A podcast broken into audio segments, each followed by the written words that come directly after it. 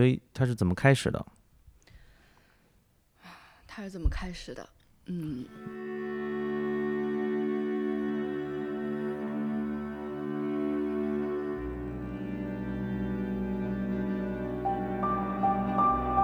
当时他们就说这个病理是做错了，这两个良性的已经可以判判定为是判决书了，就等于你，他就觉得那为什么那么不公平？它本身就是个算法，我觉得，就是说因为人太多了，这个也是可能美国人不理解的吧。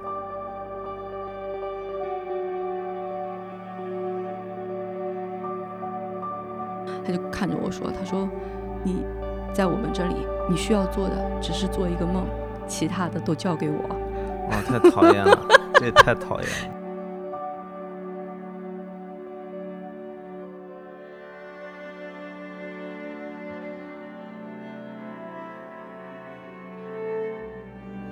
自己想象成如果是一棵树的话，痛就是往下在扎，就是你让你自己站得越稳，长得越高。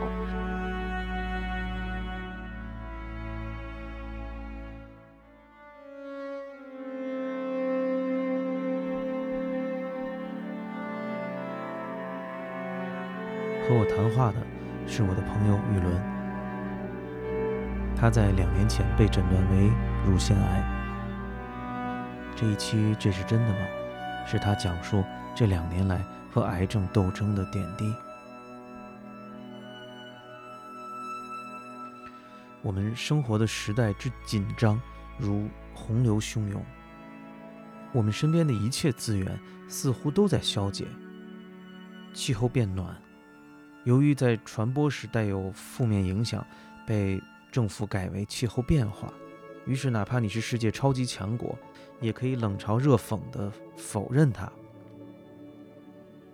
我们对于空气、水、食品、能源，以及和他们息息相关的人的基本需要，几乎完全是不信任的。资源的殆尽，直接带来的是充满压力和张力的社会。而生活在这样的社会中的人，也多少将会不断的受之影响。它既影响着我们的心灵和思想，也影响着我们的身体。人一旦来到这个世界上，死亡便是唯一所有人共通的答案。除却死亡之外，也许世界上绝大多数人都会患病。这些疾病要么直接杀死我们，要么提醒着。我们用一种更适合的方式继续生活，所以理解病痛不应该仅仅是医生或医院的事情。我们两个的谈话从他的亲身经历中出发，既在谈论癌症这个具体特殊的病症，也在谈论着患病之人以及病人所处的境遇。人在什么样的境遇中遇到了什么样的抉择，人又是怎么样去？做这些决定的，希望这一次直面的谈话能够帮助我们每个人理解一点点痛是什么。我也要特别感谢雨伦，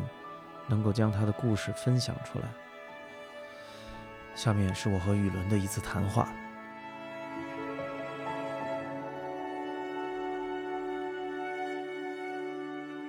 他是怎么开始的？啊，一八年的一月份，啊，我就是在无意当中洗澡的时候，就发现我的啊左胸上面长了一个东西，但是这个东西呢，等于说，嗯，它是突然突然长出来的，呃，虽然没有任何感觉吧，但是我也查了一些资料，当时就发现它不是所谓的啊不规则，或者说不容易推动啊，或者什么，就是一些一些指向癌症的东西。所以当时呢，啊，没有特别在意这件事，只是去医院做了一个小检查。然后当时是一个美国医生给我做的做的检查，他应该是，就我现在回忆起来呢，他应该是发现了一些问题，他觉得可能啊，跟跟啊平常的这种正常的呃一个瘤子可能不太一样。但是在 B 超，就是我们要做一个就是那种 B 超的检查，他们的情况就是在于。呃，这个医生跟 B 超的医生不是同一个医生，就是换了一个医生来给我做 B 超。嗯，然后做完以后呢，那个 B 超医生就觉得完全没有问题，是一个分级，他会分级别嘛，是个级别非常低的一个一个呃良性的一个瘤子，所以呢，这个美国医生的意思就是说，当时是一八年的一月份嘛，当时他当时的意思就是说，等你过完春节再来看一下，呃，大概是两个月以后，说。我觉得他应该是发现有一些他自己可能有一些觉得不太对，所以他给我的周期非常短。他说过两个月再过来看一下。但那个时候我没有觉得这是多大的一个问题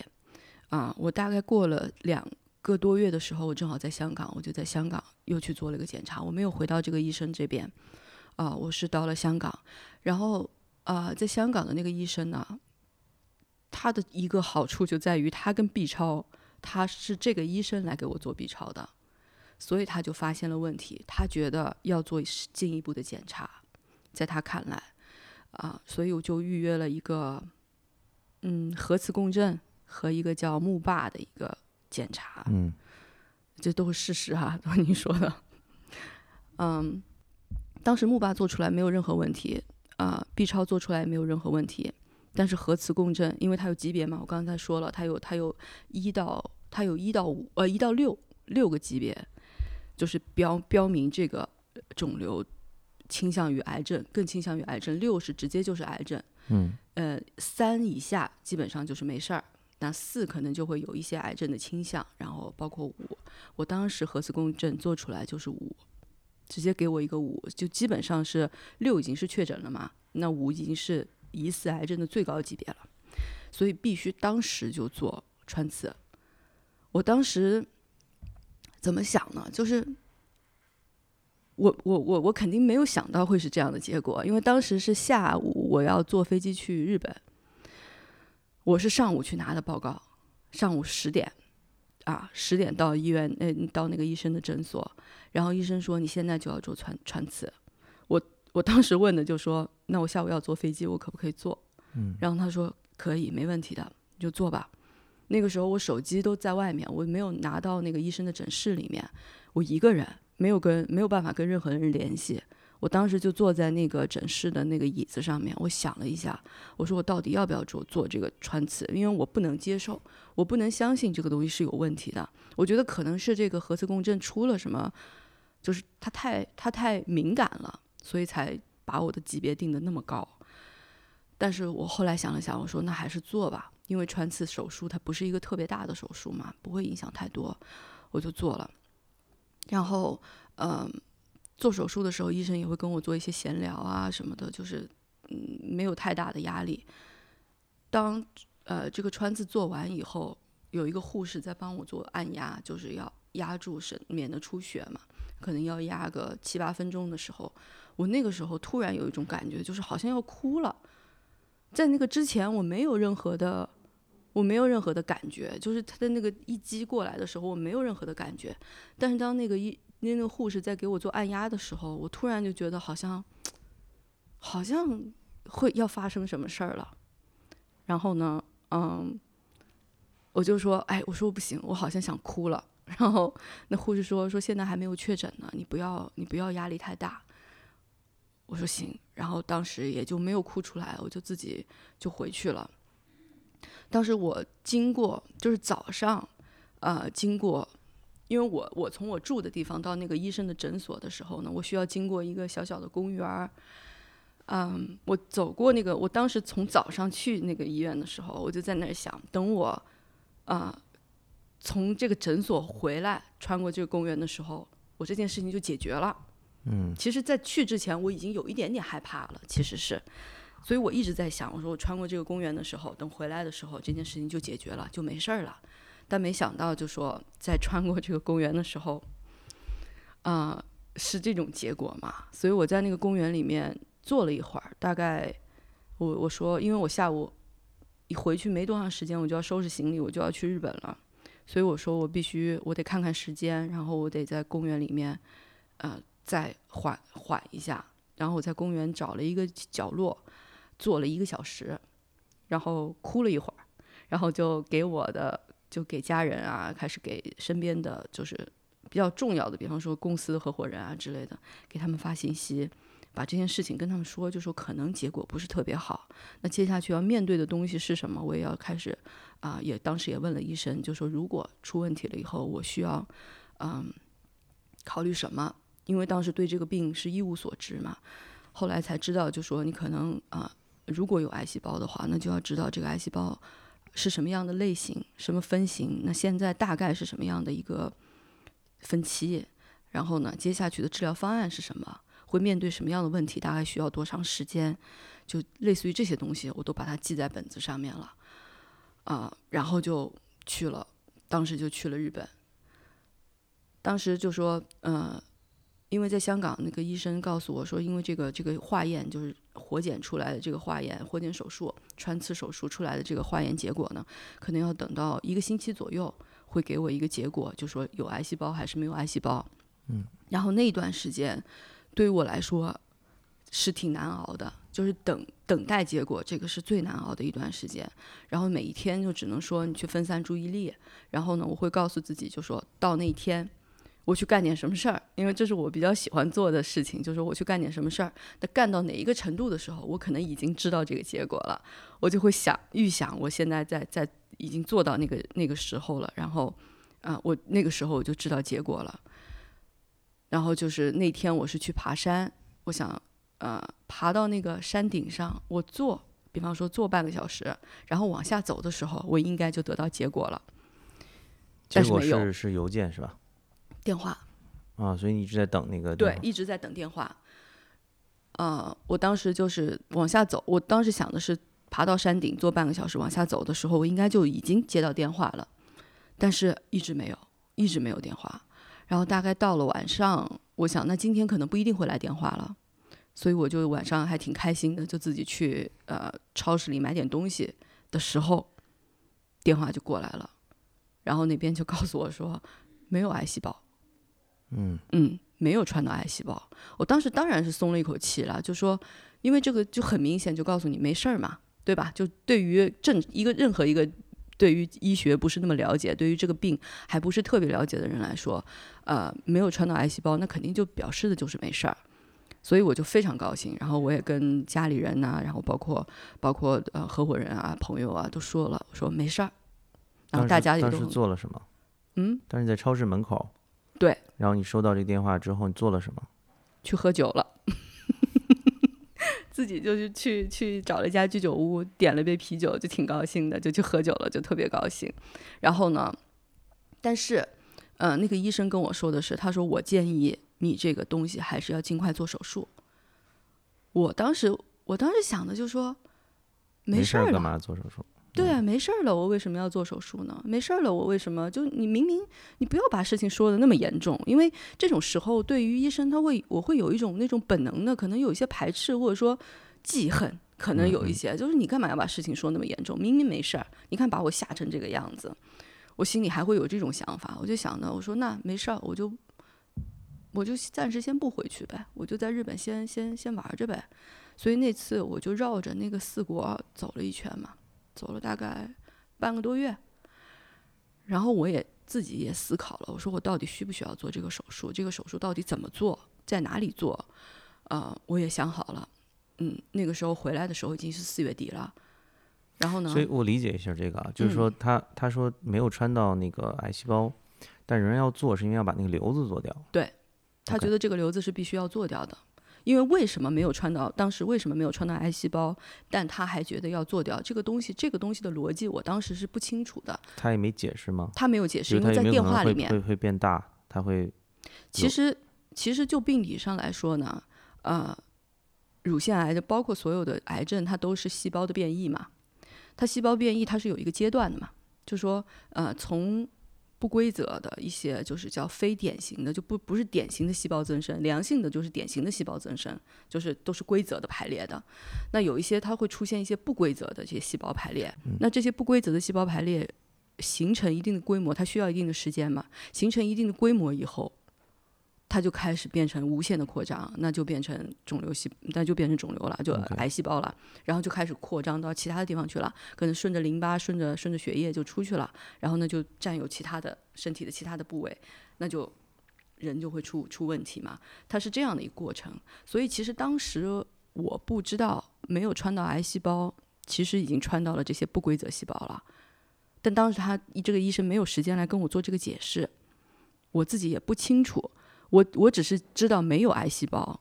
但是它其实穿到了很多这种不规则的细胞，但只是它们还没有形成，还没有到癌的这个这个程度。它穿到的这些细胞还没有到癌的程度，但当时我不知道，我就觉得，我就觉得没有没有什么太大的问题了。嗯，然后呢，就做好了这个准备以后呢，我回到北京，大概已经是四月底了。然后我当时想呢，我说，嗯，既然要做一个手术，我就做吧。但是呢，在北京。呃，不管怎么样，就是北京的手术，呃，协和的手术的能力是非常好的嘛。就是在乳腺这一块有一个叫叫什么协和第一刀的那个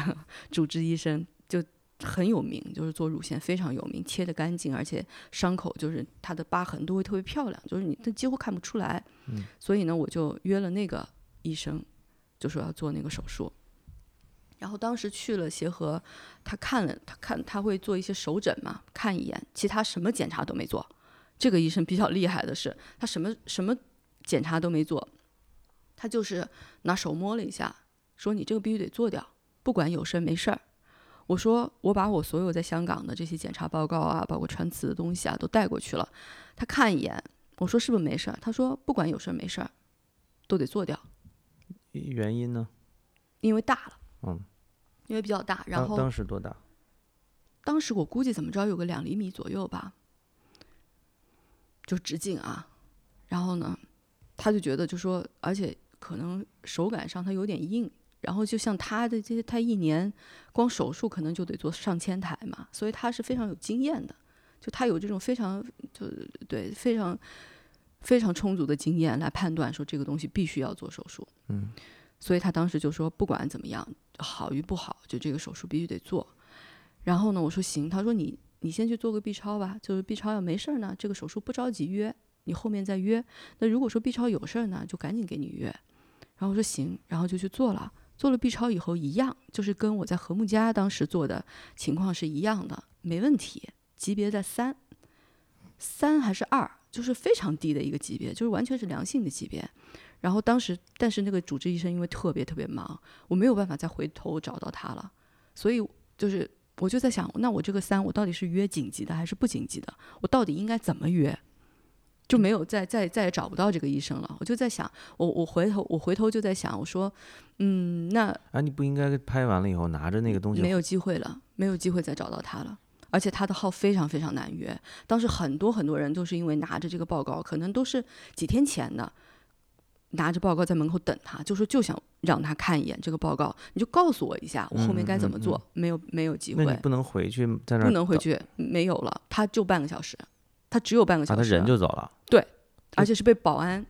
围住。我天！被保安围住，就他不能回答任何的问题，就因为他回答不过来。这个这个我是能理解的，因为。他三我我当时报的多多少个号啊？我我当时排的是二十多号，所以我知道，就说他只有三十分钟的时间，他要他起码有三十多个号。你想啊，他每个人的只有多长时间？他没有摸一下，然后做一下。但但是这个就是说，我当然我不太理解啊。嗯。就是 难道不是应该我把这个人看完，然后少看点吗？你不能那每个人都是看半个太多了。对啊，但是如果三十号。我能看十个人能看完整，不如你看三，还是说他他决定就是最终就是三十个人我都看，都筛一遍，对，没有太大的事儿，对，他知道你没有太大的事儿，对，应该是这样。如果说有大的事儿的话，他肯定就当时他就让也不让他的助理或者什么就记下来，就给你就就就必须得登记住院了之类的，有可能是这样子的。然后当时他也觉得没什么问题，我觉得没什么问题，所以我当时就在想，嗯。我是不是应该就是回头我再约一个他的号呢？但是他的号非常非常难约，我就在想，我说那要是不行，嗯，要不就不约了，或者说再再去缓一缓再约，或者怎么样的？我就还在那想呢，怎么回事的时候，啊，他的助理给我打电话了，说正好有一个床位，你来不来？因为当时我想住国际部嘛，相对来说国际部的价格会稍微高一些，但是呢，嗯，当时正好是五一长假，床位的意思就是要做。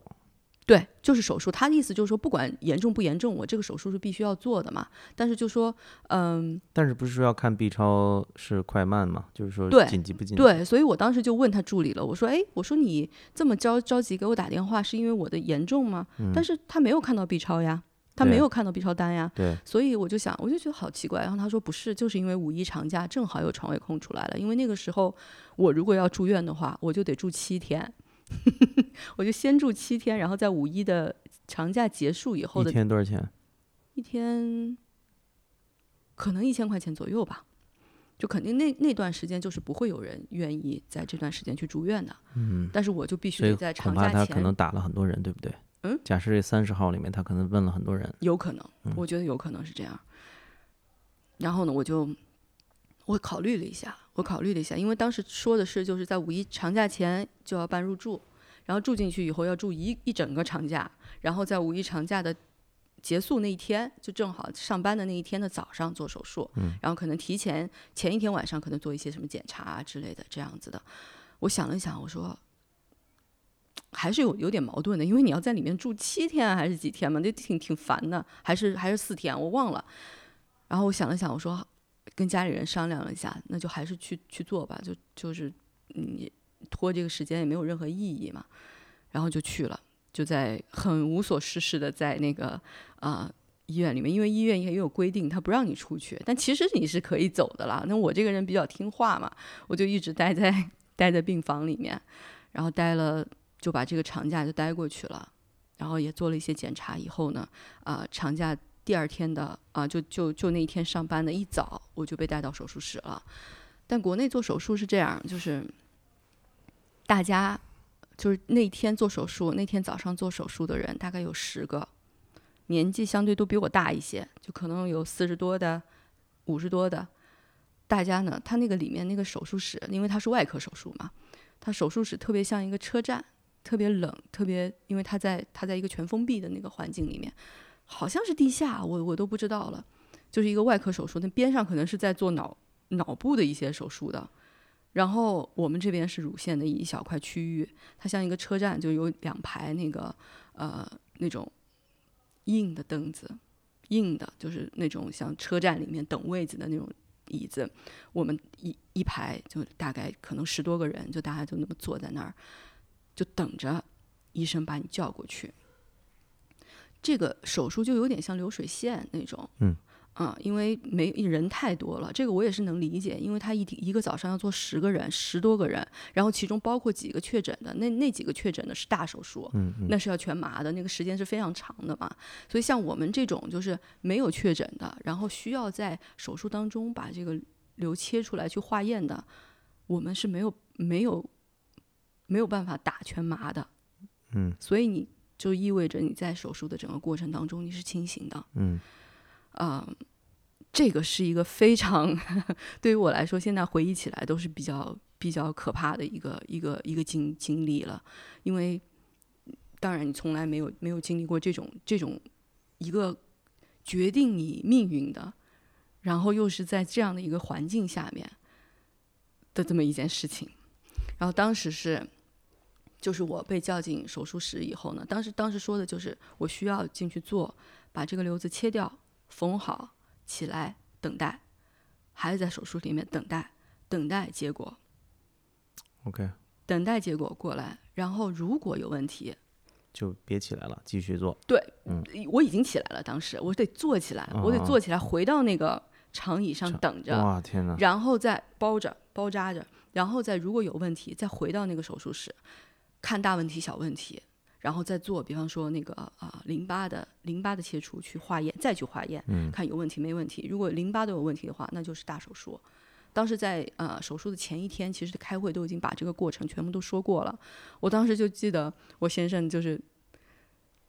惨白，就他的脸就是惨白的，你知道，他不愿意去想这个问题。但是我呢，就跟医生已经把这个跟他的助理已经把这些东西都弄好了，就说如果是有问题的，如果怎么样，就最后要做大手术的话，要全切的话，我做不做啊、整形？我当时做不做整形？我当时怎么怎么样，就这个东西他是没有机会在手术室里面去做去做这个决定的，所以要在前一天晚上做好这个决定。所以我当时的想法就是，我不要做整形，我什么都不要。如果真有问题，你全部给我切了。因为我当时不觉得会有问题，其实说白了就是你还不知道到底有没有问题的时候，让你来做这个决定，其实是做不了的。对，你是意识不到的，意识不到真正当你面对这个问题的时候，你到底会想要怎么样的东西那他。为什么要问你？呃，这个整形也是当时要做的吗？对，因为做完这个手术以后，如果你要整形的话，他会往里面放一个类似于水袋的东西，它叫所以这也是这个医生做的，相当于不是另一个医生。不是另一个医生做，也是那个医生做，就是一个外科医生。如果你想要做，你可能当时就要放一个东西进去，然后嗯撑一段时间以后再换成假体。那当然也有直接换假体的，就是为了手术方便或者怎么样。但其实这个对身体不是特别好啊，就就有这样的一个决定。然后呢，我当时是第二个被叫进手术室的。我后面就有一些姐姐啊什么的，她们也都是在排着队，就一个一个进去。她可能就是同时有三个手术室是开放的，然后呢就进去做准备，做好了这个医生过来，他三台手术一起做，就是他先，因为他非常快嘛，他的手很快，所以他可能切完第一个，马上就来切第二个，然后然后切第三个的时候，可能前一个人再又做准备，就是又又再叫人进去做准备，就是像流水线一样的。我是第二个，当时就是只是局部麻醉，只是局部麻醉，然后医生呢，呃，因为他也是习惯了嘛，我也知道，就说他要分散我的注意力，他跟我聊天，其实我知道他根本不 care 我是哪里人啊，我是做什么职业的，我是什么，因为他嗯机械性的问，机械性的问啊，怎么着？吧，对嗯对，就是这样子。但是我我我是因为我对人的语言还是比较敏感的嘛，我知道他是机械性的问，他根本没有兴趣知道。但是我想分散注意力啊，我需要分散注意力啊，我就抓住他聊，就是我当时聊的什么呢？我挺感兴趣的。就是一些非常非常呃正常的问题，比方说你是哪里人啊？嗯啊，你来北京多久啦？你是做什么职业的呀？嗯，啊，就就怎么样啊？你觉得北京怎么样啊？所以这个过程你就一直你就要脱衣服，然后躺在上面。这个过程是已经在做手术了，哦。嗯，已经在做了。所以你因为它局麻嘛，所以你不是感觉特别明显，对不对，对？但是也是有感觉的，您是能感觉到一种就是压力感，就是有有东西在挤压、在压迫、在牵扯那种感觉，不是很疼，但是非常难受。嗯因为没经历过嘛。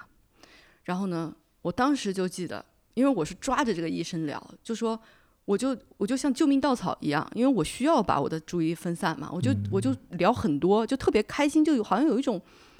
就是特开朗的那种感觉给人，就聊了很多很多，把我把我很多生活的细节都聊了。大概多长时间？嗯，时间很很短，可能也就十分钟左右吧，可十能啊分钟你就能把生活的很多细节都聊。对对对对对，就就会跟他说，我哎，我是我是学什么的呀？我学东西的时候，呃我需要我需要看多少书啊什么的，就这些细节我都聊了。就是我我就想让自己就是忘掉现在在经历什么，就回忆一些自己觉得还比较开心的事情嘛，就一直在跟医生聊。然后有一些护士在边上会有护士嘛，那护士也挺逗，就会说啊，那你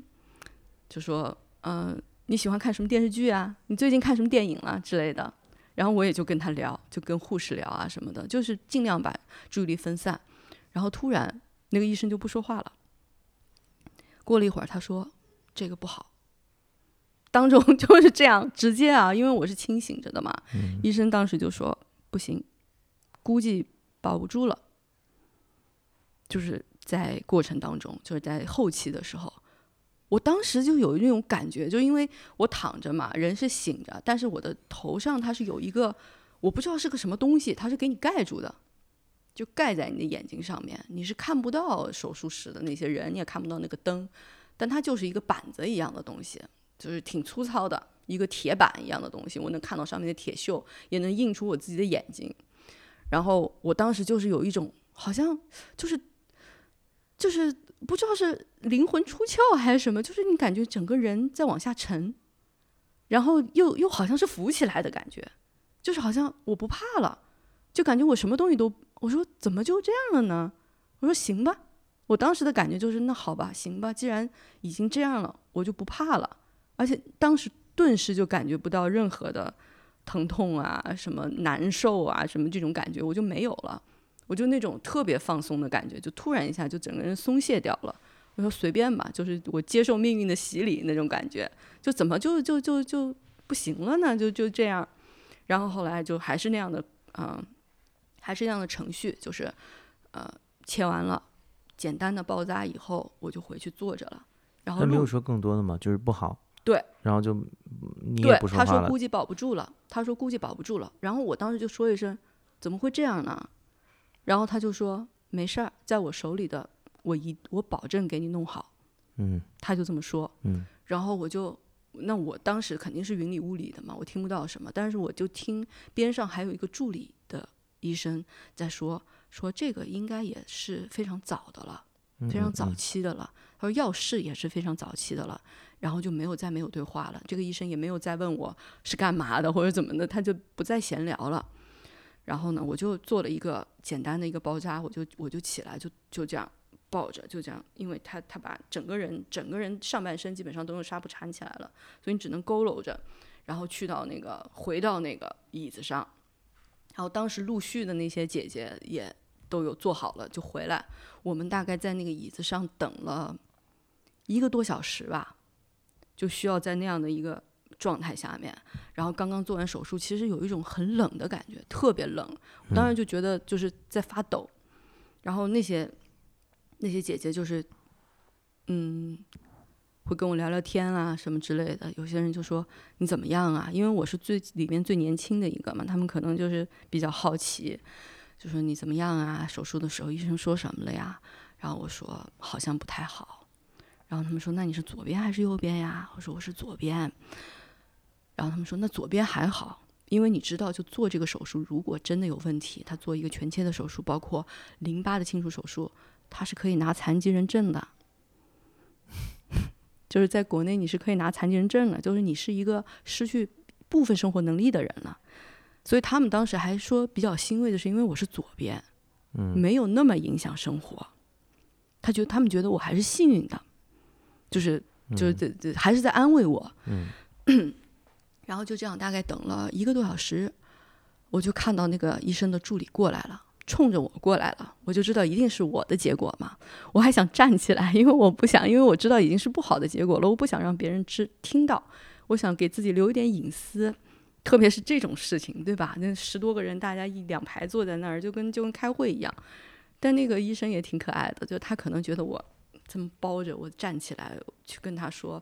嗯，他觉得我行动不方便，他说：“哎，你坐下，坐下，别动了。”说：“你我我读给你听。”我我我当时我就哎，好吧，然后坐下。消息呢？他说是算是好消息，就算是一个好消息，呃，两个好消息，一个坏消息。那相对不好一点的那个消息呢，就是我其实里面确实是有癌细胞了，但这个癌细胞呢，是个非常特殊的癌细胞，就是跟普通的啊。怎么说？就大概一百个乳腺癌里面，可能有两个是患这种类型癌症的。它是一个惰性癌癌细胞，它跟就是它不是一个侵袭性非常强的。它具体是怎么形？因为这个癌细胞的外面它又包裹了一层东西，这层东西具体是怎么形成的？我我这是我后面自己去查资料啊什么的，因为它它确实占比非常少，就资料里面写这个癌症类型的资料都非常非常少。所以我大概查了非常多的资料以后，我知道，就说这个癌细胞外面它包包裹了一层东西，这个东西它就保就它就是保证了这个癌细胞它不会再往外扩散。但这个东西具体是怎么形成的，他们没有一个定论，可能是你的身体免疫系统调整过来了，嗯，去去把它给包住了。但是这个里面的癌细胞是存在的，而且这个东西，这个包裹的东西，它具有粘性，就是它会长得很大。所以为什么就是我这块东西，其实它里面癌细胞很小很少，但是它那个动，它这个瘤长得非常大，就是因为就是因为这个，就它它具有一定的粘性，它会长得很大。如果说它长大长大到一定的一定的大，它可能破了，它可能破了，或者说它可能转，就是它可能就往淋巴去了。但它不一定会转到特别远，但它不能长到特别大，而且它非常不能让它长得非常大，而且一旦长大了，它很难切干净，因为它具有一定的粘性，它可能就粘到其他地方去了。所以这是这个这个呃癌症的这个这个这癌类型的这个特征是这样的，这是我的就是所谓的这个坏消息，就是医生跟我说的坏消息。那两个好消息什么呢？一个是因为我有三，他当时后来做出来是我里面有其实有三颗瘤子，只是那个比较大，其他那两颗小的是没有摸到的。那那两颗是良性的，就只是一些不典型增生的细胞而已。那这个都是癌前病变，那已经切掉了。还有一个好消息就是已经切干净了，你不需要再做一个全切手术了。嗯，当时就保下来了，等于说就是我这个呃。就是正常，就不需要再做手术了。那现在只要回去再做一个淋巴的切除手术，化验一下，就淋巴可能切个一两颗，去化验一下就可以了。他说，就我的情况来说，我淋巴肯定不会有问题。但是呢，不管怎么样，这是一个流程嘛，你必须得做，就看一下淋巴有没有问题。那我就回到手术台上做了这个淋巴的一活检手术。嗯，这个也是非常吓人的，就跟上刑一样，就是你的手绑着。就往上这样绑着，拿那个抻出来那个，嗯，对，然后他就在你的腋下掏啊，就是割开你的腋下，因为本来这块地方的皮肤就非常的敏感嘛，肌肉也很敏感嘛，他就在那儿掏。哎呦，那个时候我就感觉我整个身体就是在那个手术台上扭动，你知道，就因为太难受了，真的太难受了。然后那个医生就跟我说：“你要如果再这样的话，手术就要失败了。”嗯，然后我说行，最后还是切了一个去化验。然后没有问题，大家也等了半个多小时吧，然后没有什么问题，就把我放走了，等于从手术室我就走出去了。因为当时呢，呃，我家人在外面等我嘛。当时医生跟他们说的是，就说，呃，如果没什么事，大概一两个小时之内就走出去了。但如果有事儿的话呢，可能时间就会非常久，然后是推回去的嘛，因为要全麻了嘛，那就要推回去了。但当时因为人那天的人非常多。然后再加上化验的时间比较长，我其实已经在手术室里面待了五个小时左右了，外面什么事儿都不知道，外面的家人什么东西都没有得不到，就像正常的就是正常的手术，他们会有一个谁谁谁在手术中，谁谁谁在恢复中，但是我没有，因为我是国际部的，国际部他们说有有隐私，所以他 他们还不告诉家人是怎么样一个情况，所以当时所有人都在猜到底怎么回事儿。然后我先生已经给我妈打电话了，就说估计是因为五个小时了嘛，那估计是不行了。说，呃，而且医生就是住院那边的医生就已经在那里插，就是在我的床头住院的病床上面已经在那插那些插那些管子了。就因为我全麻出来，可能需要呃，就是有一些那个输液呀，或者说有些什么尿管啊之类导尿管啊之类的，他们已经在做那个准备了。所以他们非常绝望，当时就觉得肯定没没问没没戏了。然后当我出去的时候，我是走着出去的嘛，我就记得当时我的那个小秘书当时就哭了，就看到我就哇一下就哭出来了，就说没事儿，太好了，因为他们知道走出去的都是没事儿嘛。我说我这个也不算没事儿，然后但是也还不错，就是大概当时就办理了出院就走了。这个是在协和做手术的，就是当后来的那个大病理啊，等大病理出来什么的，就都是一样，都没没什么太大问题。然后我这个情况，因为我这个是惰性的一个癌细胞，所以也不需要化疗啊。但是呢，医生就告诉我说，嗯，还是需要放疗，就说可能放疗就是像强光照射，这个要放疗三十次。那这个呢，你就得去放疗科、放射科，你再去挂号。那个时候我就觉得我。首先是手术的这个经经历让我觉得很痛苦，然后我要又要重新再挂号呢，啊，我我不是那么愿意，然后再加上那个时候我已经经过自己的学习啊查资料以后呢，就知道了我这个癌症，它它在国它就在不同的地方，然后不同的医院，包括不同的医生，它有不同的定论，就是这个东西它到底需不需要放疗，后续的治疗到底应该怎么样，它是没有一个定论的。所以我不太放心，我只找一个医生来给我做这个，而且又是要去重新挂号的一个医生，我不太放心。所以我当时想的就说，我换一家医院再去做一次啊诊断，然后我再来决定说我到底要不要做这个放疗，因为放疗它会有一些副作用嘛，它会对心脏啊、对气管啊都会有一些损伤，对肺部啊什么的。所以我觉得这个东西我得谨慎的去对待。所以当时我非常快的时间我就预约了。梅奥医院的医生，然后我大概在，因为是那个时候是五月份嘛，我约到了七月份的医生。我在七月份的时候去的梅奥。你为什么就没没来国内的这些医院呢？我就没有想了。我当时因为查了很多资料，我当时看了好多书，其中一本就是《梅药拯救乳房全书》，嗯，是一本很厚的一本书，写的非常好。就它里面不不仅有专业知识，它又有一些案例啊什么的。他把就是他把故事写的非常好看，啊，就把那些就是病病人的经历呀、故事啊，都写的写的写的很好。我就觉得，因为这是两个医生写的，就是乳腺科的医生写的书，我想我想去见见这两个医生。哎，我运气挺好，我就就是约到了这个这个书的作者嘛。呃，到时候那当时我跟他说，我说我是因为看了这本书才来的，把他高兴坏了，给我送了我一本，还给我签了个名。嗯，就是因为看了这本书，其实我就觉得我我不考虑其他医院，我就去这家，因为是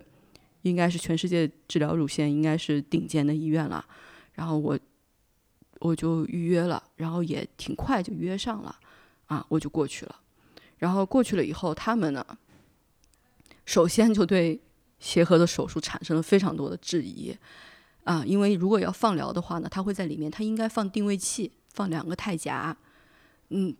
但是那边没有给我放，协和没有给我放，他们就觉得非常奇怪，就说如果已经决定要给你做放疗了，为什么不给你放这个钛夹？而且这个钛夹就是定位，它告诉你你的肿瘤大概是在什么位置的，对的，当初切掉是在什么位置的。那现在他们没有，嗯里面没有，他们自己他们也不知道，就说我这个肿手术到底做成什么样，对他只能感只能看到说我里面很混乱，mess。我不知道是怎么翻译，就是说它可能里面有一些那个呃混乱的一个一些叫杂杂乱区，它只能有有这个东西。然后呢，他们就说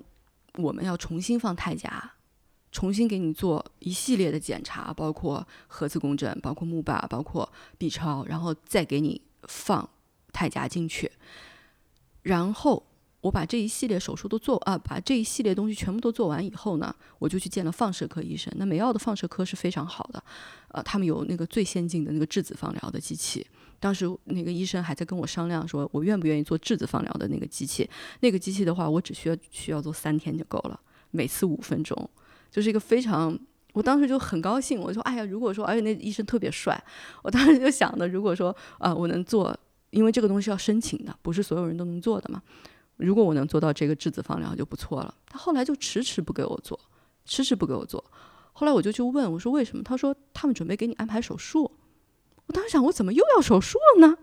非常奇怪。然后我才那个时候我才了解到梅奥的一个一个呃，他们看病的一个流程，就是其实他们每一天的报告写的非常非常详细，都在我的账户里面。就是他有一个手机，他有个 app，然后他那个每一天都会给我发信，就是他们的结论，包括医生的结论，包括他们检查的结果，每一天都会给我发。我都没有看，我之前是不知道的，嗯，我没有看。然后后来我回头，我听说又要手术了以后，我回头再去看，啊，他们给我发的报告，我一个一个看，我才知道，从一开始我把协和的病理借出去嘛，借借到那边去化验，病理就错了，就是协和说我良性的那两颗瘤子，只是不典型增生的两颗瘤子，病理就做错了，这两颗已经发展到就是最低级别，但是已经到癌细够够确够是癌症级别的那个不典型增生，因为这个不典型增生是怎么怎么说呢？就是它到一定的范围，它就可以定定义为癌症了。可能这个范围在梅奥已经定义为癌症了，但是在协和没有。我不知道这是怎么怎么怎么判定的，但是在当时他们就说这个病理是做错了，这两个良性的已经可以判判定为是低级别的原位癌，就是它还没有扩散，还是在原来的位置，但是它已经可以判定为是癌症了。这是第一个梅奥的问，呃，不是，这是第一个协和的问题。然后还有一个协和的问题就是，他们觉得里面还有问题，没有切干净的，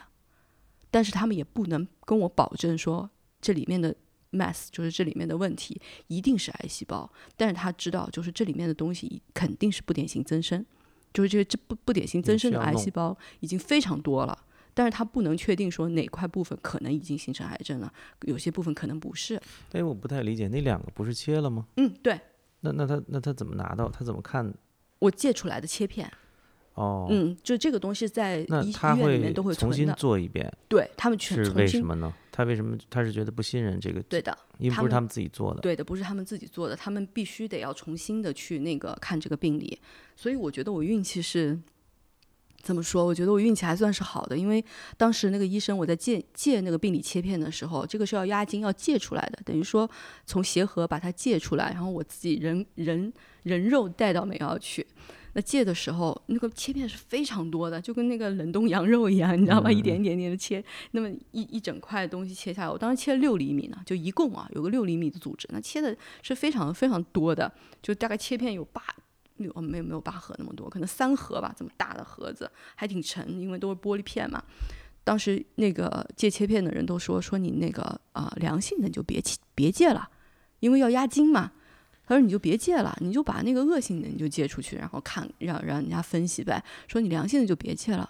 当时我就是小秘书还有我。我们就想一想，说要戒就全戒，嗯嗯，所以就这一点上，我觉得我运气还是不错的。当时就到美奥一分析，就是良性的还是有问题，所以有问题了以后呢，这个放射科的医生啊，包括乳腺外科的医生，还有肿瘤内科的医生，他们就坐在一起讨论的嘛，这是他们的工作方式。这个也是我觉得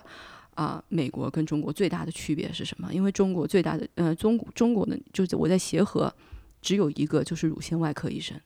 从头到尾都是那个那一个医生来给我做诊断，然后包括后续的手术，然后包括后面的放疗。放疗的这个这个就是呃叫什么治疗方案的制定，就是这一个外科医生，等于是乳腺科乳腺外科医生他来做这个决定的。但是在美奥呢，他就是所有的跟这个肿瘤，因为肿瘤它是一个很复杂的东西嘛，它不是说一个外科，那当然手术当然是外科来做，但是它不是一个外科能就是。决定对能决定的，所以他们当时就是好几个医生就就是一起，嗯，来分析了我的，包括我的所有的影像资料，然后包括我的切片所有的东西，然后他们的决定就是要继续做手术，而且是全切。为什么呢？因为我的范围非常大，就里面那个 mass 的范围非常非常大。那个他不是确定不了吗？他要切开才能看。是的，他不能确定。那个医生就跟我说，他说他们是非常反对过度治疗的，但是呢，他说有两种方案，一种方案，但是他以他的经验来说，他觉得要全切比较好，因为我的范围已经非常大了，就里面这个范围已经非常大了，但是不能确定是不是癌细胞，但是总有一天，他会往不好的方向去发展的这些东西。所以他的建议是全切，但如果说我不愿意的话，他还有另外一个方案，就是不同的角度，只要集中的地方，不同的角度都做穿刺，穿出来有问题再切。他说，但这个东西痛苦程度，嗯，远远高于那个全切一次全切的手术的痛苦程度，而且也并不能保证它的完整性，也不能保证美观性，所以还不如就是一次切掉。然后我跟那个医生说，我说我害怕做手术。他说：“为什么？你告诉我为什么？”他真的就是看着我的眼睛说：“你告诉我为什么？”因为我觉得一般来说，医生听到说我害怕做手术，他就会说：“你别害怕，我们这边是非常专业的，对吧？”他就告诉我这些就行了。但，但是他没有，他就是把手放在我的大腿上面，然后说：“你告诉我为什么你害怕做这个手术？”然后我就告诉他了我之前那个手术的一个经历嘛。车站。对车站，然后包括说医生在跟我聊天的时候突然不说话了，然后突然告诉我说你这个不行了，这个事情我说我真的是受不了。然后当时他没有什么表情，因为外一个外科医生，我觉得还是心理素质非常强的嘛，他没有什么表情。但我就看到后面那个他的护士都，他没有办法接受，就说发生这样的事情，他说怎么怎么会这样？就是啊，首先他们听说我我没有全麻，他们就非常的。不能接受了，就是就就在清醒当中接受这种这个这个手术，他们就已经不能接受了。然后后来这个医生听完我说的啊描述以后，他就把他就就真的就看着我，然后他跟我说，他是一个外科医生啊，他就看着我说，他说你在我们这里，你需要做的只是做一个梦，其他的都交给我。啊，太讨厌了，这也太讨厌了。哦，对我说哇，我说就简直这个人就是个。诗人呐，然后我我我我我先生当时也在嘛，他说他听完这个人说完这句话以后，他就觉得就交给他了，完全没问题，百分百，他就就信任他了。对，然后呢，啊，真的是太过分了哈。然后做手术的时候，当天嗯，这个是我其实到了一年以后，因为我反反复做了好几次手术嘛，整形手术啊什么之类的，啊，我在美奥有了手术经验以后、经历以后，我才知道他为我安排了一场手术，就他那个手术他是给我安排好的，包括我在从我从保护呃不叫什么准备室啊、推到手术室，准备室它包括他会给你输液呀啊、做一些就是还会问你一些很很。就是你的血型是什么呀？你的什么什么这种这些问题，还在一个等待室、准备室，然后从这个地方要推，就有护士给你推到手术室。他给我安排了，就跟站队一样，你知道吗？在手术门口给我鼓掌。那是每个人都这样吗？不是，我当时以为每个人都这样，但是在我经历了一年的手术，就反反复复的手术以后，我才发现其实是这个手术医生给我安排的，就是他让我他给我鼓劲，因为我说我很沮丧嘛，因为我说我我害怕手术嘛，所以他就安排了他们手术的整个团队的人先在手术室外列队欢迎我，列队欢迎，然后进去以后。就有一个医生，呃，就有应该是一个助理吧，助理护士是个男生，就很帅，特别帅，特别高大一个人，就过来，因为我是躺着，他趴着，趴在我的身上跟我说，他说一会儿就要给你麻醉了，你那个时候就什么都不知道，但是你要放心，我们会给你最好的照顾。然后我就什么都不知道了，就做那个手术了，然后最后切出来的结果。就非常幸运，就说还好是做了这个手术，切出来的结果确实是协和没有切干净，就是还残留了非常非常少。因为那个医生，那不管怎么样呢，还是非常厉害的一个手术医生了。协和那个啊，他剩了两厘呃两毫米的那个我那个癌就是特殊类型的那个癌症，剩了两毫米在里面。惰惰性的那个。对惰性的那个，但因为它确实是很难切干净的一个一个那种。我我我能具体问问，比如说经常说大家说切切，它就是用刀切吗？对，是激光吗？就是刀，手术刀啊？对，应该是手术刀。这个我因为我没看见，我也不知道。但他所以所以就是说他差异很大，就是这个人有没有经验啊，包括他那天的状态啊。是是，所以说你必须手术一定要找好医院的好医生。我后来我跟我的很多病友都是这么说的。那这个 mass 是由于它没切干净构成的，还是说？我本来里面就有，为什么协和没有发现呢？因为协和没有做任何的检查，他只是手摸了我这儿有块瘤。那你他把我这块瘤给那个 B 超，你他也没看。他没有看，那个核磁共振他也没看。看了的话，其实就是会更清楚一些，是吗？最主要的问题就是他只是外科医生。这个区别就在于这里了，就是他只是外科医生，他只做他手术这一部分，他只做他觉得他应该切的东西。那些没有形成瘤子的，可能有一些已经产生问题的，但是没有形成瘤子的东西，他就不管了，因为这是，就像在梅奥的话呢，这个医生，他首先他是放射科的医生，就是读片的医生，嗯，他就看发现问题了，然后再去找了肿瘤内科的医生去商量这到底是什么问题，这个问题。接下去会怎么怎么发展，然后再找手术的，然后手术的医生也会介入，才会才会来呃分析说我们要定怎么样的手术方案，是这样子的。所以我们的这个外科医，所以你挂号挂的是什么科？乳腺科、外科、乳腺外科。乳腺外科本身这个，那是不是这个科室本身的结构就对？因为它是单独的，嗯，对，协和它是单独。所以我能这么理解吗？就是它它的技术可能非常好，对，然后他也很有经验，因为他一摸就能知道，但是他的。他对这件事的认识是局限在这么一个小小的范围内的。他他是一个比较对的，怎么说？就像他其实是个跨学科的东西，但是他只知道其中的一一部分一部分，对，或者他并不在意其他的部分。因为我后来因为病友也多了嘛，交流的也多了，我我知道的就是包括化疗，就有一些人可能比较严重，他需要化疗。那包括化疗呢，就是乳腺外科。你可以在乳腺外科做化疗，你也可以去肿瘤内科做化疗，而且有可能肿瘤内科的医生跟乳腺外科的医生制定的化疗方案是不一样的。为什么你当时没有去肿瘤内科呢？嗯，因为，因为它就是分开的，就是你在一开始发现，如果说发现这边有一个肿块或者怎么样，肯定是去找肿瘤，哦，不是，肯定是去找乳腺外科的。然后你如果说你要化疗了。真的是要进入治疗阶段了，你再再去肿瘤内科，或者你不去也没关系，因为外科也可以给你化疗。所以这是一个非常我到现在为止，我就还是比较庆幸的，就是因为我到现在我都没有特别搞明白，就说为什么要哦这个样子。我还挺对期望你给我讲讲的，因为每次去医院，我哪怕是很很简单的脚的检查，我一直感觉就我们医院的这个系统特别难理解，就我嗯。进去我不知道找谁，我也不知道上哪儿，对。就是我大概理解挂号是什么，它本身就是个算法，我觉得嗯，就是说因为人太多了，这个也是可能美国人不理解的吧，对，就是人确实人多是人太多了，对所以然后资源又少，又又互相挤兑，那那我靠这个挂号就把这个时间拉长了嘛。你中间挂了三十人，可能有一两个就是不来了，他就嗯是有事儿就走了，那我就把这时间争取出来。然后我就一直不理解，比如说我进去跟医生相互互动的时间是非常短的，对，剩下时间我这儿跑这儿跑那儿，然后我拿了一个单子，我一回来发现，哎，怎么前面排一堆人？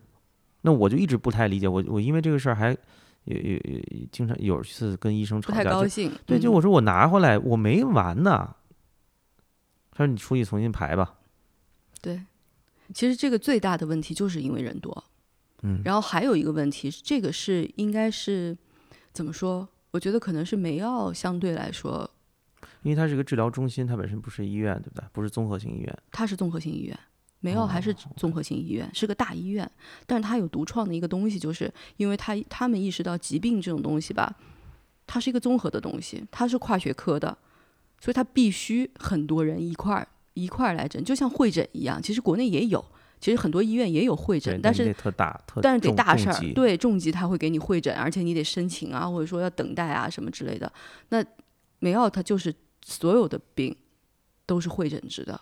就是它是因为一个一个乳腺，它可能包括外科、包括放射科、包括整形科、包括肿瘤科。然后如果说你可能在如果后期有要化疗啊或者怎么样，你想你想保护子宫啊或者怎么，那还有生殖科，就这些医生他都是在一块儿的，他会同时了解你的情况。这个就是完全不一样的一个。就像如果说像在协和，那那个医生可能什么都懂点儿，嗯，就比方说啊，你要生孩子啊，那没事儿，我给你打个针，或者你去哪儿哪儿挂个号，打个什么什么针，但你又得重新去挂一个，比方说生殖生殖科啊，或者说什么什么科的号，那你又得重新再说一遍你的情况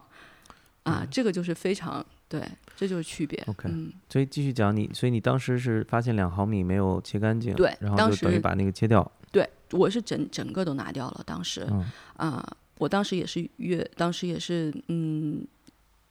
跟协和不一样的地方，因为当时协和在手术之前，他不是给我开会嘛，就说如果有问题要全切的话，你做不做整形？那我当时的决定是我不做，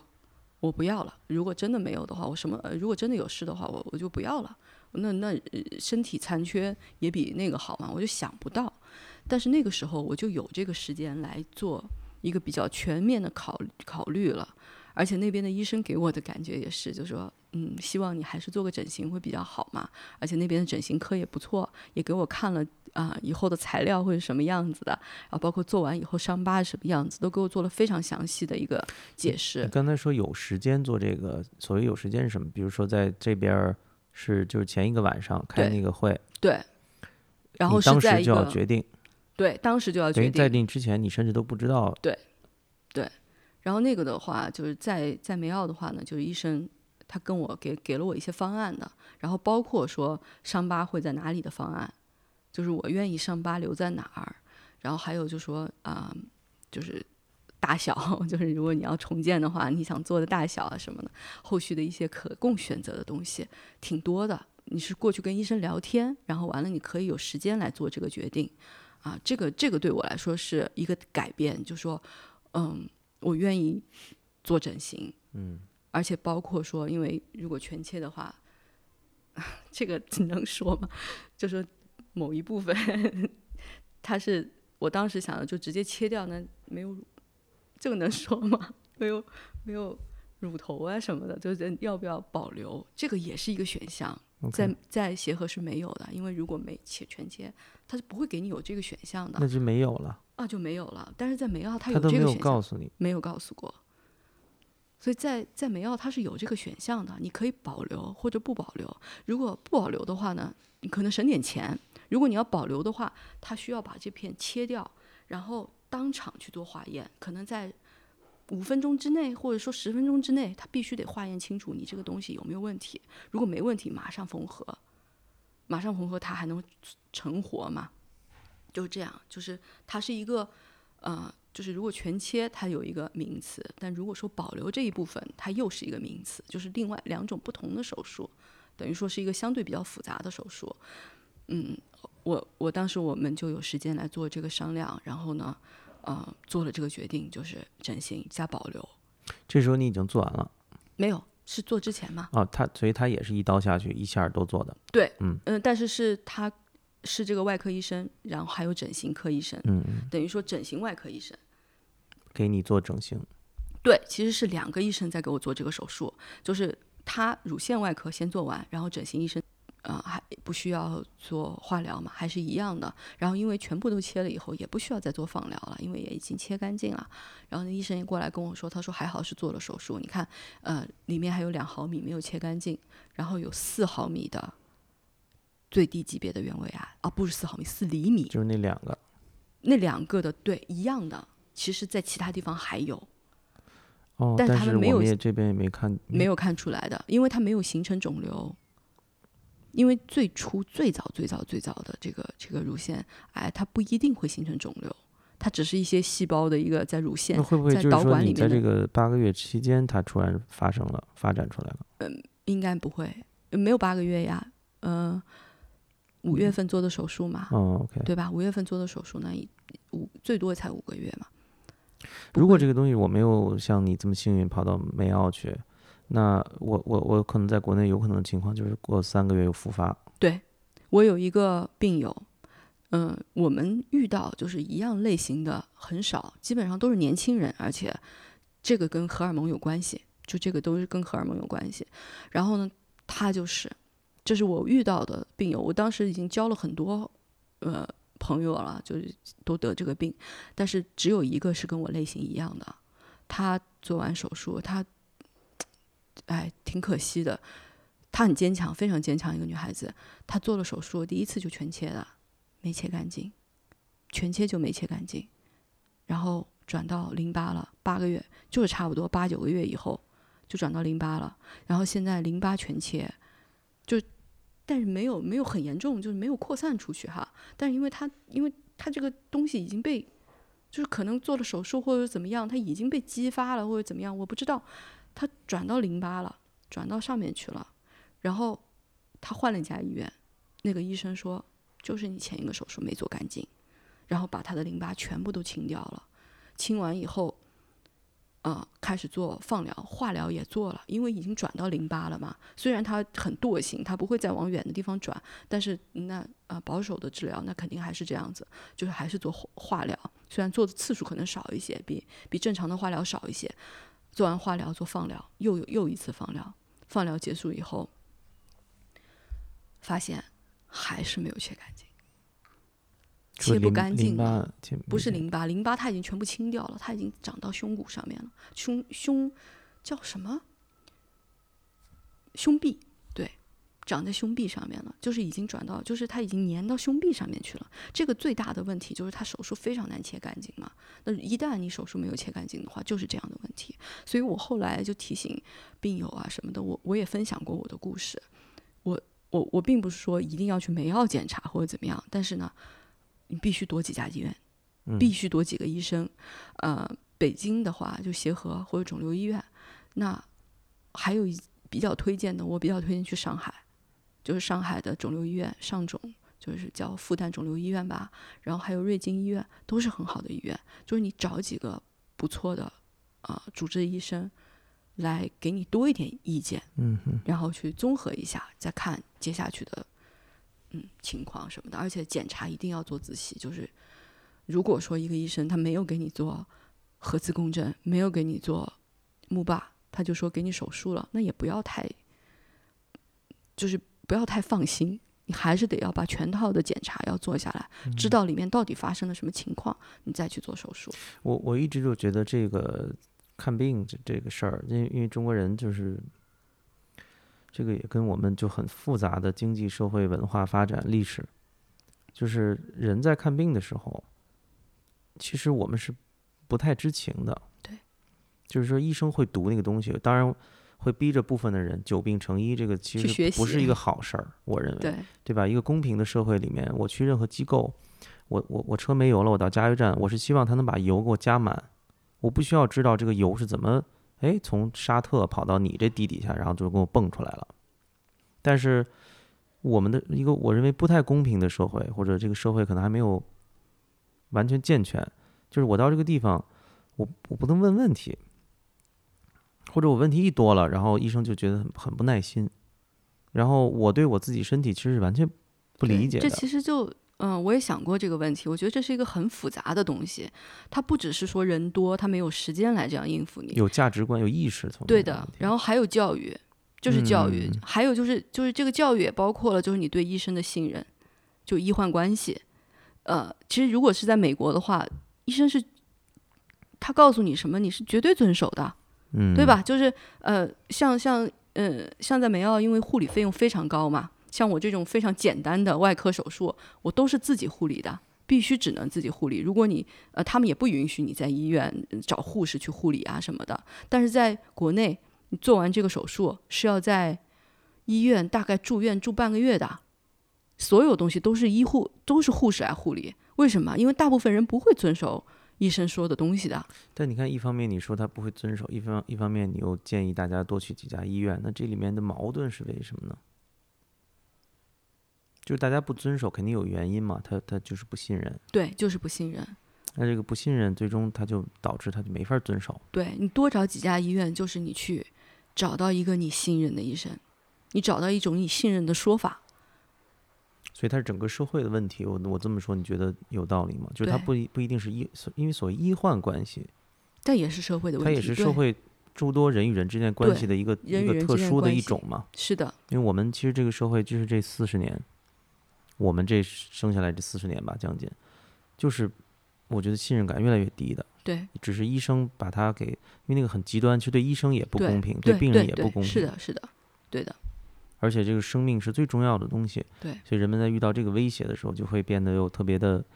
呃，就战或逃就特别厉害。对，而且这也是一个教育嘛，就是说你对于疾病的一个认识，基本的认识。对基本的认识，然后包括治疗方案或者说什么的基本的认识，还有理智的去对待面对这些事情。因为我大部分的人就讳疾忌医啊，或者说什么，就他们不愿意提起这些事情的，嗯或者说一想到治疗方案，比方说医生非常客观的给你治疗方案的时候，可能大部分人会觉得，哦，医院就是要赚钱啊，嗯，啊，对吧？你要做这么多检查，比方说为什么这个医生他没给我做开那么多检查，可能也有这个原因啊。他们就会觉得有些检查是不必要做的，很多人就不愿意做。那一个核磁共振也不便宜啊，对吧？我觉得就可能就慢慢就形成了这个，我就我医生就可能越来越少交流这些东西。那有些检查大家就觉得你就是为了赚钱才要才要做这个检查，我就不做，都是有可能的啊。包括这个，包括这次疫情也暴露出来，就医生这个职业跟在我们文化里面跟教师一样，他就是在道德和伦理层面的要求很高。对你得治病救人。对，大家对于他的那个，呃，就是每个医生作为普通人的这一面，对大家不太接受，特别是我对你有索取的时候，对嗯，所以医生也会特别抗拒。对的，嗯所以这个就是很大的一个不同。然后我也听说，就是在梅奥的时候，也有一些中国人就是同胞一起到那边去看，那也会闹，是，也会闹，也会不信任，就是这个是一个惯性嘛。就因为呃，因为不管什么样的检查，它都有可能，比方说细细胞提取不完整啊，或者说呃这个检测做的没有做好，就实验室可能出了一些问题，或者说没有做好，这个是普遍的，这是普遍的问题，就是说并不是说你有问题，这并不是说这是一个事故，对，就嗯是在做这个检查之前，医生都会跟你说清楚的，就是会有三个结果：阳性，比方说啊，一个一个检查，他会说阳性、阴性和不确定。不确定就是会出一些就是可能细胞提取有问题呀、或者说实验提取有问题的一些情况。那这个情况呢，我们就就得再做其他的呃后备方案了，比方说再提取一次，那再提取一次也是要花钱的。他不会说医、我们医院来帮你负担，这个是没有的。就说这个是情况不是不能说普遍嘛，就说可能概率比较低，但是也是会发生的。但发生了以后，我们就要再提取一次，那再提取一次，那就是又是一次的钱。那当时那个国人就是就是我们的啊、我好像没见过他，对，就是就是那个他他具体是什么什么疾病我也不知道。那当时就是因为发生了这样的情况，然后他就觉得医院是要多赚钱嘛，所以就开始闹了。但是这个事情在美国是不会，就是不能被接受的，然后也他们也是能理解的，就是完全能够被理解的。但是在国内就不行，嗯，就特别在我们大部分人的心里就会觉得那是你们故意做的不对，就可能都会跟一些钱啊，或者说跟这些经济上的损失挂上钩，嗯哼，这样啊，就比较在意的是这种经济上的这些问题。嗯哼，嗯，你感觉你经历这个以后，那就对你的怎么说又特像是那个，嗯，可能没法用语言描述的，就对你积极的影响是什么呢？非常大。我觉得对我来说，这个事情，首先我觉得我可能是运运气比较好，就说它是一个很早期的一个问题，然后再加上它的类型又很，它的类型又很惰性嘛，嗯它是个比较比较早期的事，所以说我我所承受的压力和痛苦不是那么大。那但它给我的一个积极积极一面的东西是非常大的，就他要他告诉我，就是以前我有很多啊、不正确的生活方式，啊、不正确的情绪，然后还有就说你以为的痛苦那都不是痛苦啊，就是在生死面前，你以为的痛苦都不是什么痛苦，所以就很多东西都释然了。其实对我来说，我觉得是一个非常大的礼物。但这个东西呢，呃，因为我也我写写了一些东西去分享给我的病友啊什么，我希望大家都积极起来嘛。就是因为乳腺癌这个东西，其实本身它已经不是一个不治不治的癌症啊。那包括一些很凶险的类型，它也都是可以存活的，但可能就是存活的质量的问题哈。但是都是可以存活的，只要你去积极的面对。因为我看了很多资料，我知道。但是呢，很多人是不能接受这一点的，因为他们觉得这个就是一个上帝给我的惩罚啊，就是打击啊，这么大的打击，你凭什么说这个是礼物啊？你怎么可以把这么大的打击理解为一是一个礼物呢？嗯，我也能理解，其实我也能理解，嗯，因为对很多人来说，这个确实是一个很沉重的东西啊。癌这个字不是所有人都能接受的，对吧？特别是在可能年纪比我们再稍微大一点的人，那这个就等于是一个判决书了，就等于你，他就觉得那为什么那么不公平？我这么努力，我这么积极的人，为什么就我得了这个毛病？我也没有办法劝。但是对于我来说，我觉得我还是愿意更往积极，因为我都不会往一些不好的方向去想，我就只往积极的方向去想。就是他确实改变了我很多，嗯，而且对自己没有那么苛刻了。以前是很苛刻的嘛，要求非常高，那现在就没有什么要求，只要开心，然后把自己的生活方式调整好，我觉得就可以了。这个挺棒的。我我觉得，因为其实可能好多那个，我我自然因为没有经历过这个东西，所以也没法儿就是用就是有感同身受。但我认为一任何挫折，它都是有这两面的。其实你说你强调积极，并没有否认它给你带来的痛苦。对，对。而且那个痛苦只是你你你到那个那个痛苦到的那个点上，你只能采取这两种办法，恐怕。对。那就是这也没有对错。对。那你刚才说有一种不正确的情绪，什么是不正确的情绪？你是说我说就你说那对对你最大的礼物，你认认识到过去有很多不正确的生活方式，我能理解，熬夜呀、对乱七八抽烟喝酒啊，这些肯定对对他都不见得有直接的影响，但他肯定是有对好的是的，嗯是的，情绪的话，就是我刚才说的，我对自我要求比较高，啊、也不能说是要求高吧，就是不满意、不满足、不满意，就是总陷在这么样一个情绪里面，嗯，不满意自己做的事儿吗？还是不满意自己？各种，就这个东西可能跟童年或者说跟嗯都有关系吧，就是这个东西是我到了。啊，三十多岁到现在，这经历了这么多以后，我才回头去看，我才意识到的。啊，包括我我妹，她也是这样的一个性格，我才意识到，哦，可能这东西跟家庭教育啊，或者说跟童年是有关系的，就是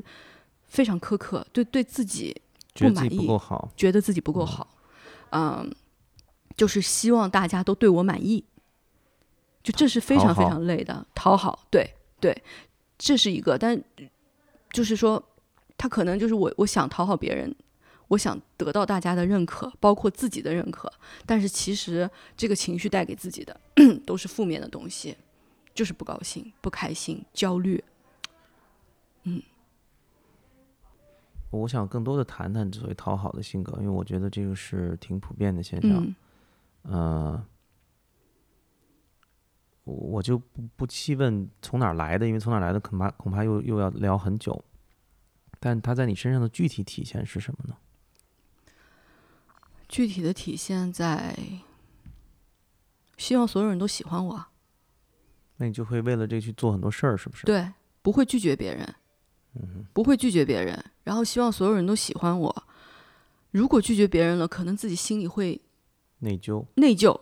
对，自责是最大的一个，对于我来说是最大的一个问题，就是很可能别人都没有怪你呢，你自己先觉得完了，就是啊，你看人家要怪我了，然后我我我我我对不起人家了。然后最大的一个问题，我觉得刚开始的时候，我觉得这是我的好处，就是我什么东西都愿意站在对方的角度去想。比方说，我说一句话之前，我可能会想先想一下你会怎么来回应我，嗯然后我才说出这句话来。嗯我特别容易站到对方的角度去想。刚开始的时候，我觉得这是一个很好的品质，嗯你知道吗？就是特别是在我二十多岁的时候，我觉得这是很好的品质。我觉得我可以分析分析别人，然后知道别人是怎么想的。但是现在我才知道，你永远不知道别人是怎么想的，而且你没有必要知道别人是怎么想的啊。但是我最大我最大的问题，然后包括在我妹身上也有这样的体现，就是拒绝不了别人，然后什么东西都为别人想，都先为别人想，不为自己想。就是你你说的好听点，好像啊这很无私啊或者怎么样，其实根本不是。因为非常大的伤害因为其实并不是不为自己想，他其实是害怕，由于我不这样做，而导致被我会被评判，是的，他其实仍然是在乎自己的，对，其实也是在乎自己，另一种方式的在乎他只是对自己对。自我的理解是个扭曲的对的理解。，对的，这个可能来自于从小的要求过高，嗯。评判过过于严格苛刻。因为我从小就就是啊啊、家长给我的这个评判，他是非常的，他不是责骂，不是骂，也不是打，他是评判，嗯。就他会坐下来跟我谈，你错在了哪里，嗯。这个错会导致什么样的后果，然后这个后果可能非常非常的严重，所以就导致了我，包括我妹，可能就会有这种这种情绪，就是好，我可能今天这杯水我忘拿了，它导致了什么样的一个后果？你会想象好多想象好多好多，然后越来越严重，越来越严重，然后把所有的指责都都归在自己这个身上。这个就这就会涉及到这本书里谈的关于压力的问题。就其实你是长时间处在那个就是是那个压力下，然后压力又不是大家能看得见的，对对？看表面看起来并不是你，比如说很贫穷啊，然后或者缺乏资源或缺乏空间或者或者怎么样，它是一种 对，它不是对，它不是说一个好像一个很简单的一个的单嗯纯的一个外外语言描，述对对对对，嗯是的，是的它，是心里的一张地图，它是世界观嘛。你你认为世界观就是每个人的眼睛里都有评价，然后哪怕你不不跟这个人见面，因为这样的人很容易就就把自己关起来了，但仍然那个评价系统在。对，对，你就你你哪怕不跟这人说任何人交流，你自己内心已经这些眼睛都长出来了。对我曾经有过很长一段时间的焦虑焦虑症，呃，我都已经开始吃药了，但那个时候的焦虑症，我不会觉得它会影响我的身体，就是一个物理性上的影响。我觉得它很可能就是啊，我睡不着觉啦，或者说我怎么样，我我从来没有想过它会那么直接的影响我的身体，但这个非常，嗯。非常非非常明显了，这就是我的焦虑，我的情绪，然后包括说，嗯，就导致了内分泌的一些紊乱啊，荷尔蒙的一些失调啊，才导致了免疫力的下降，然后才让这个事情，因为因为嗯、像在那边做，像在那边做检查的时候啊、做治疗的时候，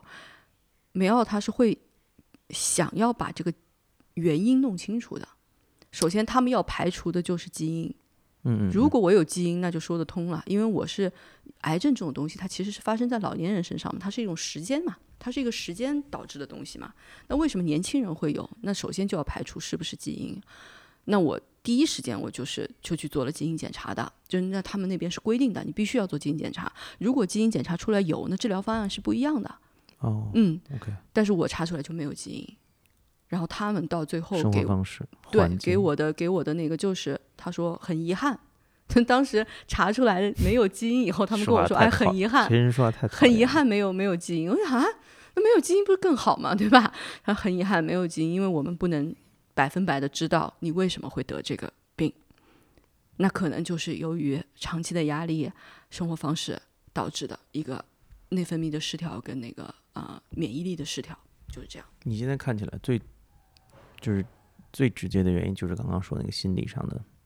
是的，是的，因为心理上的压力导致生活方式的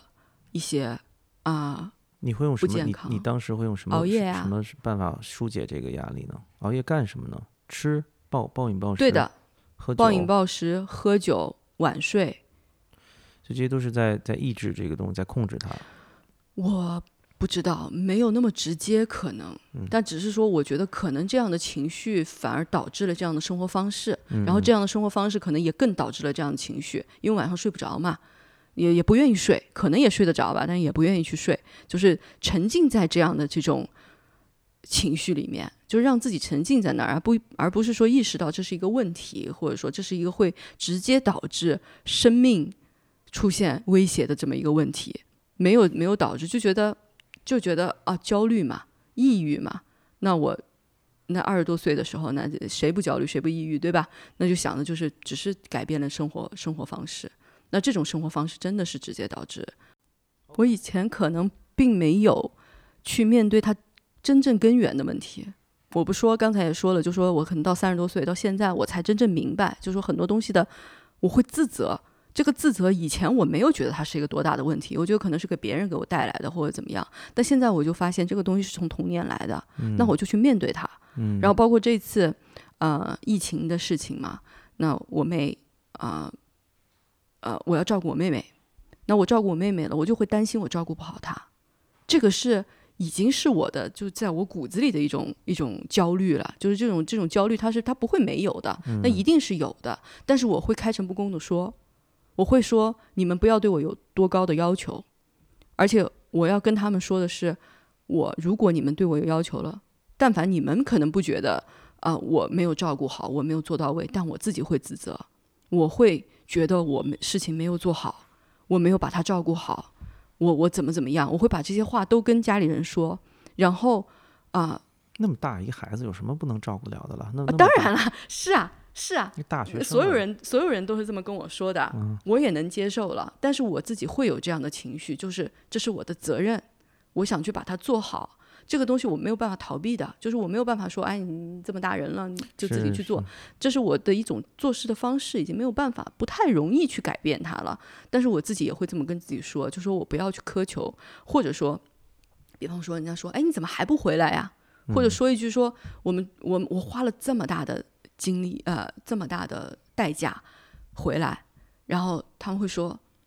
会说，终于回来了，你们终于知道好了吧？终于回来了吧？就这种这种话，其实对于我来说就是一种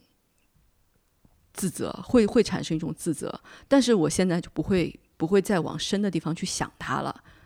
啊，这是这是我觉得我最大的一个一个改变，现在就是去面对我自己的这个问题，嗯，然后还有就是情绪跟生活方式分开，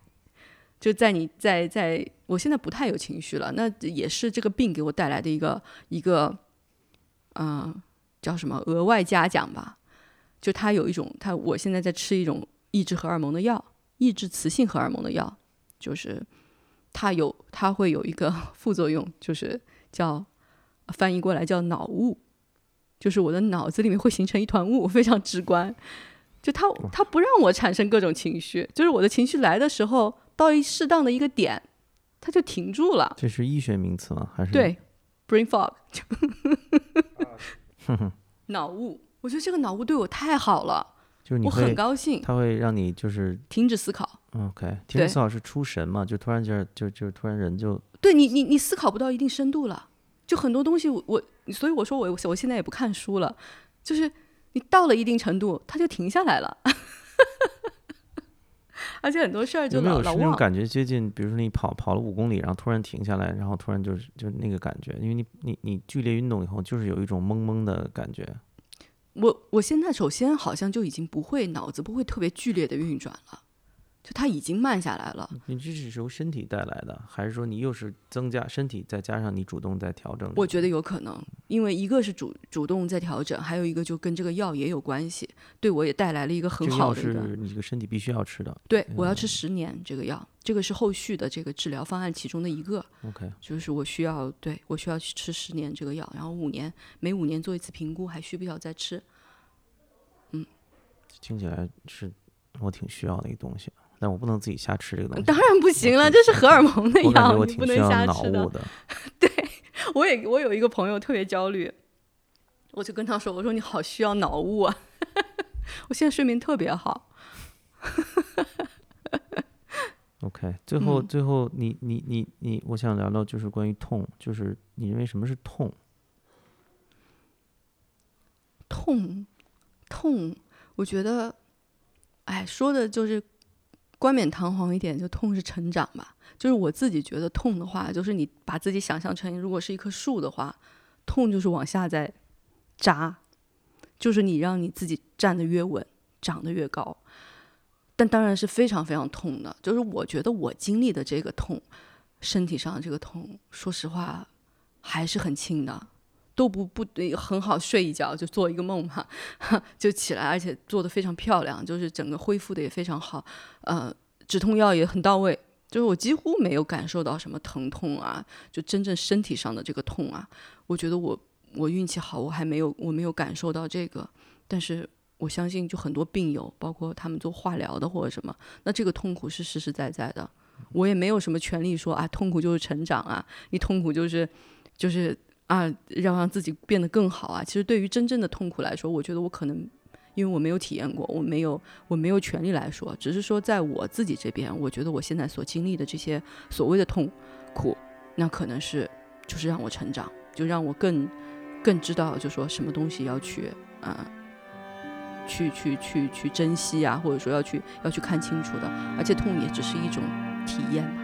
它只是一种体验，然后去让你去发现更多其他的东西，嗯，只是身体上的一个体验。OK。挺棒的哦，谢谢啊，挺棒的。